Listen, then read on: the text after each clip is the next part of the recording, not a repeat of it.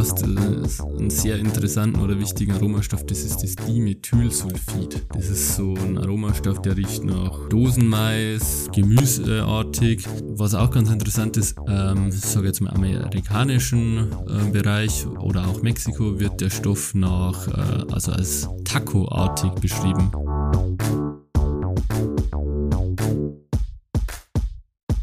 Der Bierfach-Podcast.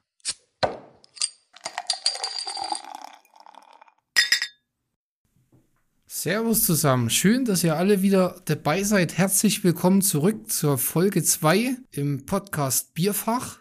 Flo, grüß dich. Servus Ant. Freut mich, dass es wieder klappt. Legen wir gleich los. Sehr gern. Schön, dass du wieder dabei bist, Flo. Ich habe mal noch was. Wir hatten ein bisschen Rückmeldung bekommen aus der ersten Folge. Und zwar haben wir es etwas verpasst, den Begriff Hedonie oder Hedonik zu klären. Vielleicht magst du noch mal kurz was dazu sagen. Ähm, ja, gern. Im Endeffekt ist, es kennt man vielleicht von, äh, von Leuten, die relativ hedonisch leben. Also das sind, so jetzt mal, lustreiche Menschen. Also die, die machen im Endeffekt das, worauf sie Bock haben.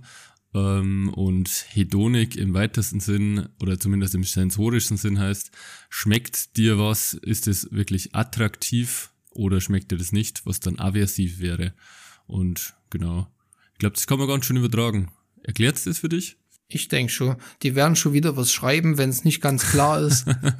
Von daher lassen wir das gern mal so stehen. Ich würde jetzt mal ganz kurz nochmal zusammenfassen, wo wir denn herkommen. Wir haben ja das letzte Mal viel über Bieraroma gesprochen und dass sich das irgendwie verändert und haben uns da sehr stark auf die Sensorik fokussiert. Und ich denke, jetzt müssen wir mal ein bisschen weitergehen und zum einen schauen, warum haben wir denn überhaupt so ein komplexes Aroma? Das heißt, wir müssen uns ein bisschen den Prozess anschauen und diese Veränderung, die wir jetzt nur sensorisch beschrieben haben, kann man vielleicht mal ein bisschen mit chemischen Hintergrund ja füllen, würde ich mal sagen.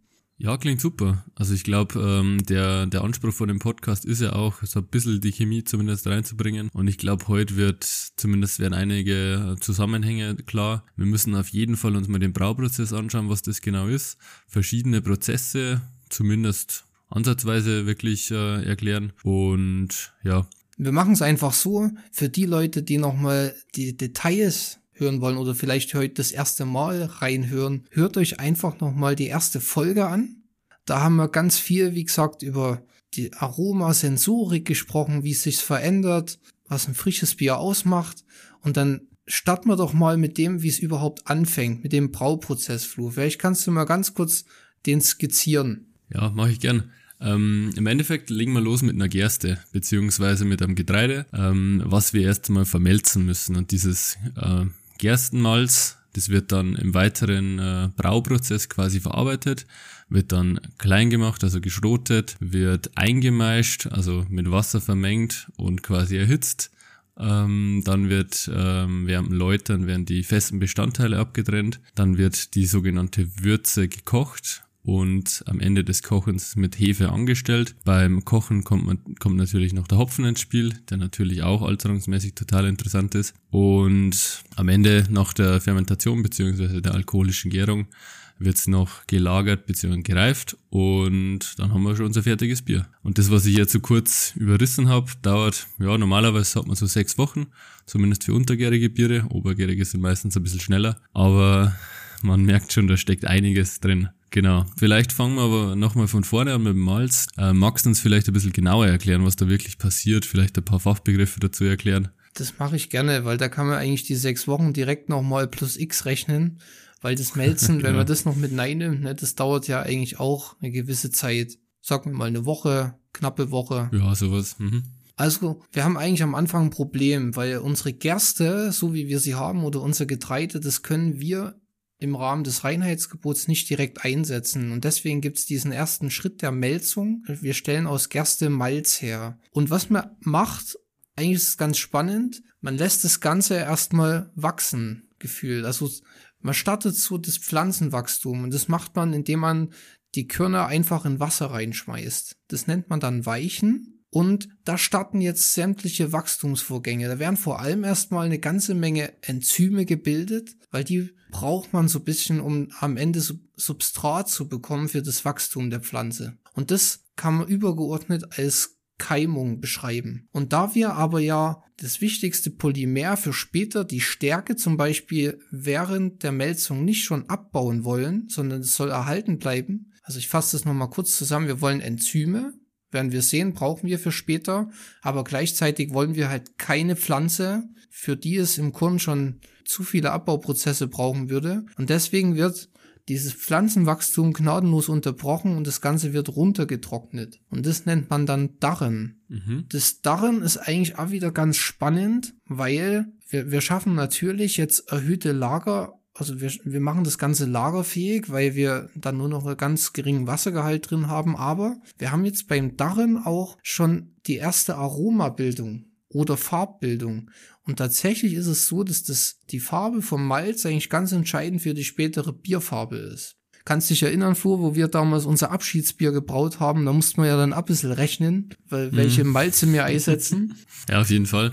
Ähm, was vielleicht auch super interessant ist, ähm, da werden wir vielleicht auch später den Zusammenhang erklären, dass ähm, zumindest sehr oft Farbe und Aroma quasi korreliert. Es passt nicht immer perfekt zusammen, aber im weitesten Sinne passt es schon. Also die meisten, ich sage jetzt mal Spezialmalze, die sind viel, viel aromatischer. Also erstens von Intensität her und dann auch von der Qualität her, äh, wie zu dieser Standard-Basis-Pilsner-Malze zum Beispiel. Ja. Und da, da fällt mir auch noch ein, das ist auch der, der Unterschied im Prinzip, wenn man einfach eine Handvoll Gerste hat und eine Handvoll Gerstenmalz und da mal einfach nur dran riecht, dann mhm. hat das Gerstenmalz eigentlich schon so total schöne brotige Eindrücke, Eindrücke, ist noch ein bisschen getreidig, kann auch schon mal ein bisschen Karamell gehen, wenn es jetzt intensiver gedarrt wurde. Und das zeigt einfach schon, dass da der erste Grundstein gelegt ist, im Prinzip für das spätere Aroma vom Bier. Absolut. Ähm, ja, mega gut. Und dann haben wir quasi unser fertiges Malz und damit können wir im Endeffekt schon ins Sudhaus gehen. Das heißt, wir schroten das Ganze. Da spürt auch jede Brauerei auf, auf die feste Einstellung der, der verschiedenen Schrotmühlen. Ähm, und mit meinem fertigen Schrot, das mache ich am besten direkt bevor ich quasi ins Maischen gehe, einfach um verschiedene andere enzymatische Prozesse, die dann auch ablaufen würden und zu unterdrücken. Das vermenge ich dann im Endeffekt äh, mit Wasser und fahre verschiedene Rasten. Und im Endeffekt kann ich ähm, oder nutze ich eben über die verschiedenen Temperaturen, also was dann im Endeffekt ja eine Rast ist, über die verschiedenen Temperaturen nutze ich verschiedene Enzymoptima aus. Das heißt, bei verschiedenen Temperaturen ähm, passieren verschiedene Stoffe oder verschiedene Stoffumwandlungen enzymatisch. Also Enzyme sind, sollte man vielleicht hier nochmal kurz erklären, sind ja so kleine, ja, Kraftwerke beziehungsweise Maschinen, oder Biokatalysatoren ähm, und die führen zu Stoffumwandlungen. Und so das Wichtigste ist hier wahrscheinlich der Stärkeabbau, der uns dann natürlich für später im Endeffekt die Stärke zu vergehrbaren Zuckern macht, was dann hinten während der Fermentation ja unser, unser Alkohol, unser CO2 und, und alles aromamäßige eben wird. Ich würde da kurz einhaken, Flo, weil das, das ist das, was ich eigentlich so cool finde. Ich hatte ja gesagt, beim Melzen schauen wir genau, dass die Stärke nicht abgebaut wird, weil da wäre es zu früh. Aber wir wollen die Enzyme schon haben, die wir jetzt in dem im Maischprozess, den du gerade beschrieben hast, ja genau in der Kombination brauchen. Da ist es halt gut. Wir haben die Enzyme, die wir gebildet haben und wir haben auch noch die Stärke, dass wir es jetzt genau abbauen können und halt jetzt unsere Zucker bekommen. Das zeigt schon, das werden wir jetzt noch ein, zwei Mal sehen. Das ist einfach so schön chronologisch aufgebaut und macht auch nur in der Reihenfolge Sinn. Absolut, und das ist genau das Faszinierende, dass man quasi dieses ähm, ja, empirische Vorgehen, so wie es ja eben gemacht wird, dass es einfach so Sinn macht und wie so ein Zahnrad quasi immer ineinander greift. Das ist echt super. Genau, aber wenn ich dann die, die fertige Maische habe, also dann wird es quasi, will ich die, die festen ausgelaugten Malzbestandteile in dem Sinn wieder loswerden, weil ich will im Endeffekt eine klare Würze haben und deswegen muss ich zum Läutern. Läutern ist im Endeffekt eine Filtration der Maische durch sich selbst. Das heißt, ich lasse die, die Maische absetzen, die festen Bestandteile und ziehe dadurch meine Flüssigkeit. Im Endeffekt, ähm, dadurch, dass eben verschiedene ja, Feinheiten in diesem Schrot vorher da waren, baut sich so ein schöner Filterkuchen auf und wird im Endeffekt, oder wenn es gut funktioniert natürlich und schön abläutert, habe ich ein, ja, eine fertige, eine fertige Würze. Und diese, also eine fertige Läuterwürze. Und diese kann ich dann kochen. Da passieren verschiedene, Stoff, äh, verschiedene Stoffumwandlungen wieder. Ich würde noch mal kurz einhaken an der Stelle, weil mein Lieblingsinhaltsstoff ist ja das Malz. Und an der Stelle kommt auch wieder was Cooles. Ich hatte es vorhin gar nicht so erwähnt, aber während der Melzung werden zum Beispiel Zellwandbestandteile abgebaut. Und das ist fürs Läutern ja auch ganz entscheidend, weil die ein bisschen stören würden. Und wenn wir das nicht machen würden, dann würde das Läutern viel schwieriger ablaufen, wenn wir dann diese mhm. Zellwand-Polysaccharide noch drin hätten. Und so wie du es auch gesagt hast, dass das Ganze einfach durch sich selbst filtriert wird, geht auch nur mit Gerste. Das ist, das ist eigentlich auch so ein cooler Punkt in dem Prozess. Absolut. Stichwort ist, sind wir da, äh, oder das Stichwort ist wahrscheinlich da die, die Spelzen der Gerste. Darauf willst du hinaus, oder? Genau, ja. Super. Passt. Genau, aber dann ist es endlich soweit, dann wird gekocht. Im Kochen passieren ganz, ganz viele Stoff, äh, ja, wie gesagt, Stoffumwandlungen. Der Hopfen kommt dazu. Aus den Inhaltsstoffen des Hopfens, also die Alphasäure, wird die sogenannte Isoalphasäure, also ein Stoff isomerisiert, heißt verändert äh, im Endeffekt äh, seine ja, interne Struktur. Ähm, und das sind eben die ganz wertgebenden Bitterstoffe in unseren Bieren. Ähm, dann passieren noch weitere äh, Prozesse, wie zum Beispiel Fehlaromen, werden verdampft, ausgedampft und vor allem die Würze wird steril. Das heißt, bis jetzt waren ja immer immer relativ viel äh, mikrobielle Prozesse noch im Spiel, beziehungsweise zumindest möglich. Aber das wird jetzt im weitesten Sinne eben unterdrückt, einfach weil es abgekocht wird und sterilisiert wird dadurch. Und dann wird die heiße Würze, wenn es dann fertig ist, das dauert meistens so eine Stunde, dann wird die quasi runtergekühlt und angestellt. Und das, Angest oder das Anstellen macht man mit einer Hefe. Weil im, im klassischen Sinn gibt es eben eine untergärige Hefe. Das ist die Saccharomyces pastorianis. Das ist eine wahnsinnig äh, tatsächlich interessante Reise, woher die auch kommt, weil das so eine Hybride ist. Da machen meine, meine Kollegen tatsächlich aktuell sehr viel damit. Deswegen habe ich das gerade so im Kopf. Ähm, kann man gerne mal reinhören, äh, beziehungsweise sich vieles anschauen davon. Martin Zanko und Matthias Hutzler sind da super aktiv. Genau, aber was während der Fermentation äh, passiert, und erzähl du bitte. Mache ich direkt. Ich würde gerne noch mal was rückfragen. Wie würdest du ja. das einschätzen? Du hast ja gesagt, dass, also bittere ist das eine beim Würzekochen, aber welchen Beitrag am Ende zum Bieraroma hat das Würzekochen noch? Wie würdest du das bewerten? Also was du hast ähm, im Malz, du hast äh, einen sehr interessanten oder wichtigen Aromastoff, das ist das Dimethylsulfid. Das ist so ein Aromastoff, der riecht nach ja, Dosenmais, gemüseartig, und was auch ganz interessant ist, ähm, sage jetzt mal amerikanischen äh, Bereich oder auch Mexiko wird der Stoff nach, äh, also als Taco-artig beschrieben, beziehungsweise auch als Tortilla-artig. Im Endeffekt, weil die Stoffe das, äh, die Stoffe, die Leute das da damit äh, mehr assoziieren. Und das ist auch wieder das Spannende an der Sensorik. Die Stoffe sind natürlich überall in der, in der Natur irgendwo vorhanden und je nachdem, was du am meisten irgendwie konsumierst, beziehungsweise wo du ja am meisten ausgesetzt äh, bist, somit äh, verbindest du das. Also wahnsinnig interessant da hier. Das Tortilla-artige finde ich echt interessant, das habe ich nicht gewusst. okay, hab wieder was gelernt, oder? Ja, wenn ich mich aber richtig erinnere, ist das DMS ja eher ein Fehlaroma, oder? Was wir ja am Würzekochen austreiben wollen. Ja, genau. Also das liegt ähm, tatsächlich im Endeffekt an so einer Aminosäure vor. Das wird thermisch gespalten. Das nennt sich dann der DMS Precursor oder Vorläufersubstanz. Wird eben durch die, die Hitze gespalten und dadurch das relativ leicht Flüchtiges ausgetrieben. Ähm, und jetzt ist es so, dass ein bisschen was von dem äh, DMS will man tatsächlich drin haben, einfach weil es so den, wie wir auch mit dem Orchester erklärt haben, das Bier ein bisschen runder macht. Ähm, aber zu viel willst du nicht drin haben. Deswegen musst du eben unter anderem deswegen äh, lang genug kochen. Und dann solltest du auch verschiedene, das ist immer so der Klassiker, verschiedene Heißhaltezeiten noch ähm, vermeiden, vor allem im Hinten raus, weil dieses, dieser Stoff, dieser Vorläufer sich dann quasi nochmal spalten kann und so dann in, in dein Bier dieses Fehlerum hervorrufen kann. Das ist, glaube ich, auch ein wichtiger Punkt, dass nur weil ein Stoff Fehlaroma in erhöhten Konzentrationen ist, heißt das nicht, dass der total fehl am Platz ist, weil in geringen Konzentrationen kann der durchaus noch sein, sein Teil erfüllen am Gesamtbild. Das glaube ich schon, Absolut. das ist auch was Wichtiges, was man, was man im Hinterkopf behalten muss. Äh, jetzt haben wir uns ein bisschen Also das sind wir ein bisschen ausgebrochen nochmal. Ich komme Du nochmal. hast dich verquatscht, du wolltest erzählen, was während der Fermentation passiert. Genau.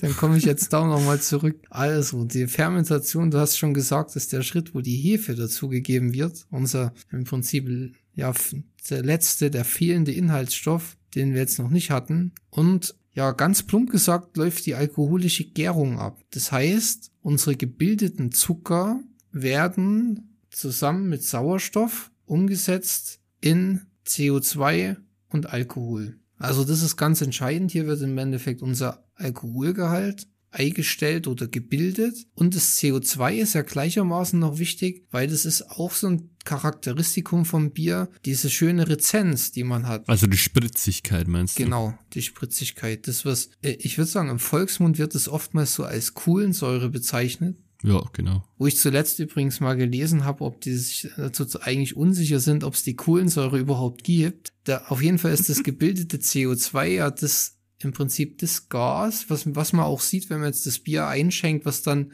sich entbindet und so schön nach oben steigt. Und das waren die zwei Hauptreaktionen. Und dann ist aber doch ganz entscheidend, da entstehen natürlich in Nebenreaktionen eine ganze Menge an Aromastoffen. Und deswegen ist die Fermentation eigentlich ein wichtiger Verfahrensschritt, der am Ende das Bieraroma prägt, weil sich eben unsere Würze, die wir vorher hatten, in der stofflichen Zusammensetzung kann man schon sagen, total ändert dem Prozess. Was wir auch haben, das haben wir auch in der ersten Folge schon mal angeteasert, wir haben ein bisschen einen pH-Sturz, das ist gut, weil das Ganze macht es mikrobiologisch dann stabiler, das Getränk. Mikroorganismen können bei geringerem pH nicht mehr so gut wachsen. Und die Hefe hat auch eine ganze Menge an Reduktionsvermögen. Deswegen kann man, finde ich, provokant sagen, die Hefe ist eigentlich das wichtigste Antioxidant im Bier. Und das muss man so sich vorstellen oder kann man so erklären, die Würze wäre eigentlich total alterungsanfällig. Also die würde sehr schnell sich sehr direkt verändern im Aroma. Und nur durch die ja, Fermentation im Endeffekt schafft man da auch eine gewisse chemische Alterungsstabilität. Würdest du da mitgehen? Ja, würde ich schon so sagen. Ich, ich bin gerade ein bisschen bei der Würze hängen geblieben, weil ähm, wenn immer wenn ich Würze oder wenn wir Würze im Labor haben, die ähm, wird gar nicht alt. Was glaubst oder oder weißt du, was davor mit der passiert, wenn die ungekühlt rumsteht? Die verdirbt, Genau. denke ich mal, ja. Ja klar, hat ja noch eine ganze Menge Zucker drin. Ja. Genau, Zucker und, und alles an Nährstoffen quasi drin und ist eben nicht äh, steril beziehungsweise mikrobiologisch sauber. Deswegen äh, kannst du die eigentlich ja, nur sehr kurz aufheben. Aber super, ja. Ähm, ich würde es dann kurz abschließen, den, äh, den Prozess und mal vielleicht das Bier von der chemischen Seite her versuchen zu erklären. Also was dann nach dem ganzen Prozess rauskommt, ist im Endeffekt erstmal eine wässrige Lösung mit einem gewissen Anteil an Ethanol. Da sind wir meistens ebenso bei, also den, den klassischen Bieren, die wir so haben, um die 5%. Dann ist das Ganze äh, CO2-haltig. Da liegen wir bei hellen bei 5 Gramm pro Litern. Und wir haben einen, ja, sauren pH-Wert 4,2 bis 4,5. Was ja, wie gesagt, ein Grund für die Stabilität auch ist natürlich. So, dann ist das Ganze aber noch nährstoffhaltig. Das heißt, wir haben ein paar Kohlenhydrate drin, wir haben verschiedene Proteine drin und weitere Spurenelemente. Und dann, um das Ganze noch eben stabiler zu machen, gibt es noch zwei Substanzklassen. Das sind verschiedene Antioxidantien. Da ist, wie du auch gesagt hast, von der Hefe ein ganz wichtiges dabei. Das wäre das SO2. Und dann gibt es verschiedene Bitterstoffe. Und die Bitterstoffe, die kommen hauptsächlich aus dem Hopfen, beziehungsweise im Wesentlichen aus dem Hopfen, sagen wir mal so und sind äh, eben der, der Grund, wie ich schon sagt, natürlich für das angenehme, bit, angenehme bittere Aro äh, Aroma nicht, sondern den bitteren Geschmack. Und dann macht der, der Hopfen macht natürlich auch noch Aromastoffe rein. Gut, ähm, das Ganze ist, wie man es schon ahnen kann, sehr, sehr, sehr komplex. Und was es eben noch komplexer macht, ist, dass Bier nicht stabil ist, weil es eben auch kein inertes oder vollständig inertes äh, Getränk oder Lebensmittel ist und verändert sich noch. Genau. Was sich verändert, hat man ja letztens schon kurz angesprochen. Super interessant und ich glaube, da ist eben jetzt wieder ein ganz, ganz wichtiger Punkt, der bei dir liegt, Ant. Erklär uns deine Lieblingsreaktion bitte. Ich, kann's, ich kann euch mal sagen, warum der Flo jetzt gesagt hat, was meine Lieblingsreaktion Weißt ist. du, weißt du zum Doktortitel zwar, verholfen? Weil das, das, genau. ohne, ohne die wäre ich jetzt titellos Oh sozusagen. Und weil die doch ein bisschen einen Einfluss auch hatte, zum Glück. Genau, das ist die Maillard-Reaktion. Vielleicht hat es der ein oder andere von euch schon mal gehört oder gelesen. Tatsächlich würde ich sagen, im Lebensmittelbereich ist es die entscheidende Aromareaktion. Ähm, das hat man im Prinzip in allen ja, thermischen oder hitzeinduzierten Prozessen, wenn wir Zucker und Aminosäuren oder stickstoffhaltige Verbindungen, kann man übergeordnet sagen, vorliegen haben, die nämlich in der Reaktion miteinander reagieren können. Und jetzt finde ich, muss man nochmal unterscheiden. Die Maillard-Reaktion ist jetzt im Endeffekt Fluch und Segen. Also Segen zum einen, weil das ist eine ganz wichtige Aromareaktion. Da entstehen ja ganz wichtige Verbindungen, die einfach zu einem qualitativ guten Aroma beitragen. Und gleichzeitig können aber jetzt hier auch Verbindungen gebildet werden, die eventuell, wenn sie jetzt zu hoch konzentriert sind oder auch andersartige Verbindungen dann natürlich zu so einem Alterungsgeschmack führen können. Das wäre so ein bisschen, wenn man die Bildung betrachtet. Und dann gibt es natürlich auch einen zweiten Fakt, das ist der Abbau. Also es kann natürlich auch innerhalb der Maillard-Reaktion kann es natürlich auch sein, dass gewisse Stoffe wieder abgebaut werden. Auch das ist möglich prinzipiell. Und auch die würden natürlich zum, zur Veränderung des Aromas beitragen. Also man sieht, ganz wichtig ist zu verstehen, in der stofflichen Zusammensetzung ist eine ganze Menge an Dynamik drin. Und die Dynamik triggert im Endeffekt auch den Unterschied, den wir dann riechen oder Änderung schmecken. über die Zeit, oder? Eben weil du unter anderem noch diese genau. die Kohlenhydrate und die Proteine zum Beispiel drin hast, die können ja abreagieren. Vielleicht, ähm, ich habe ja vorhin gesagt, pH-Wert, ja, Temperatur und so weiter spielt da eine Rolle. Äh, wie beeinflussen der pH-Wert und äh, Lagerbedingungen hier die diese Reaktion? Also im Endeffekt ist es sehr vielfältig, weil man kann nicht sagen, dass bei der Maillard-Reaktion ein pH-Wert extrem fördert oder, ja, oder verlangsamt. Es ist tatsächlich eher so, ich, dass sich das Spektrum an Stoffen unterscheidet, was sich bildet. Also es kann im Basischen bilden sich andere Substanzen als im Sauren. Und natürlich kann man schon sagen, je geringerer der pH-Wert, desto stärker sind bestimmte ähm, Reaktionen natürlich katalysiert. Dann haben wir Temperatur, hattest du angesprochen. Das ist eigentlich so ein so eine allgemeine Regel, je wärmer, also kann man auch auf die Lagerung mal übertragen, je wärmer gelagert, desto stärker natürlich die Reaktion. Wobei die Maillard-Reaktion äh, deswegen ein bisschen tricky ist, weil die läuft halt eben auch bei recht niedrigen Temperaturen schon ab. Zwar langsamer, aber sie läuft halt eben schon ab und deswegen hat sie halt auch einen gewissen Beitrag leider zur, ja, zur chemischen Alterungsstabilität. Das ist die sogenannte RGT-Regel oder Arrhenius gleich, oder? Genau, kannst, Kannst du dich noch erinnern? Du wurdest doch bestimmt in deiner Promotionsprüfung auch gefragt, was die RGT-Regel ist. Ja, das wurde ich tatsächlich auch gefragt. Ähm, ich will aber eigentlich jetzt nicht drüber sprechen. Manche Sachen muss man einfach so lassen, wie es waren oder wie sie sind. RGT-Regel könnt ihr alle googeln. Da gibt's natürlich ähm, ab einer gewissen Erhöhung von so und so viel ähm, Grad Celsius für, äh, ist die äh, Geschwindigkeit der Reaktion am Endeffekt erhöht. Jetzt haben wir noch einen Punkt, Vibration. Im Endeffekt ganz spannendes Thema. Kann ich zugegeben auch nicht ganz so gut erklären. Ich habe mir es immer so hergeleitet, dass wenn ich etwas schüttel, dann bringe ich irgendwie kinetische Energie oder ich bringe generell Energie ins System ein und das triggert auch Reaktionen. Wie würdest du das mit der Vibration sehen? Ja, gibt's gibt's den Ansatz und gibt dann auch den anderen Ansatz, dass du quasi den Sauerstoff, also du hast ja nie sauerstofffreies, äh, freie Umgebung in dem Sinn, dass du den Sauerstoff, der im Kopfraum ist, quasi nochmal einbringst in die Flüssigkeit und so das Ganze mehr vermischt und da eben zu Reaktionen führen kann. Kann man aber davon halten, was man will. Sauerstoff ist eine super Überleitung, Flo. Wir haben nämlich noch eine zweite Reaktion vergessen, die eigentlich auch ganz entscheidend ist für Alterungsreaktionen. Und die ist auch sehr bekannt als Oxidation. Und Oxidation kennt man in diversen Lebensmitteln, das ist auch schon so negativ behaftet.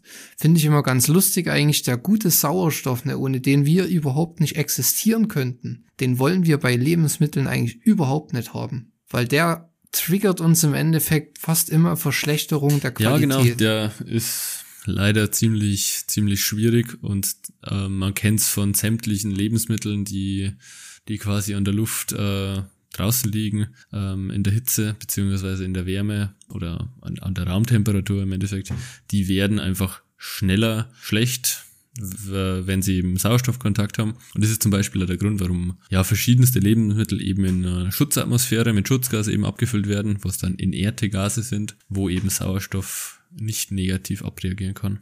Genau, und beim beim Bier oder beim, ja, bei der Abfüllung von Bier ist ja genauso. Da werden die Flaschen mit CO2, also Kohlenstoffdioxid, vorgespannt. Und Sauerstoff, um das nochmal rund zu machen, ist eben deswegen so schwierig, weil er halt sehr reaktiv ist. Die, deswegen diese stoffliche Zusammensetzung im frischen Bier sehr stark ändert und damit natürlich einfach zur Änderung von Geruch und Geschmack führt an der Stelle. Jetzt haben wir ganz viel über so, über sich bildende Reaktion ge gesprochen, Flo. Es gibt aber noch eine zweite Möglichkeit, wie Bier altern kann. Ja, genau, da gibt's nämlich äh, noch eine zweite Möglichkeit und das war dann tatsächlich im Endeffekt ja meine Doktorarbeit. Ähm, da können wir ja gern auch noch einmal eine, eine separate Folge drüber machen. Aber nur sehr kurz gesagt, ähm, die Stoffe, die alterungsaktiv sind, beziehungsweise dann im Laufe der Alterung ansteigen, die sind zum Beispiel auch schon in sehr hohen Konzentrationen in der Würze äh, vorhanden. Und man versucht ja vieles, um die loszuwerden wieder. Ähm, diese Aldehyde, was das ja sind, die versucht man auszutreiben, be beziehungsweise die werden normalerweise von der Hefe reduziert, wie wir äh, kennengelernt haben. Jetzt ist es so, die sind aber relativ auch wieder reaktiv und können sich verstecken, das heißt können maskiert sein und quasi so den Prozess überleben und dann mit der Zeit über die Alterung ja freigesetzt werden. Und das ist dann eben so dieser, ja, dieser diese Debatte, sage ich mal dazu, Freisetzung gegen die Neubildung, was du jetzt die ganze Zeit beschrieben hast. Wir haben im Endeffekt herausgefunden, dass beides wichtig ist. Die Freisetzung ist eher frühzeitig wichtig, also bis ein paar Monate und ähm, also um die vier, vier Monate haben wir herausgefunden. Und später wird dann eben diese Neubildung, diese langsame Maillard-Reaktion, die abläuft, wird dann umso wichtiger. Und wichtig ist aber, im Endeffekt ist es immer ein Zusammenspiel. Beides ist wichtig und je nachdem, was einen interessiert, ähm, kann man dann verschiedene, ja, zum Beispiel Indikatoren wählen. Aber das ist dann natürlich der Brauerei überlassen, was die mit dem Bier vorhat. Geht es auf ein Fest oder geht es in Export? Geht es einmal um die halbe Welt oder wird sofort getrunken zum Beispiel? Das sind dann so die Geschichten, die interessant sind. Absolut.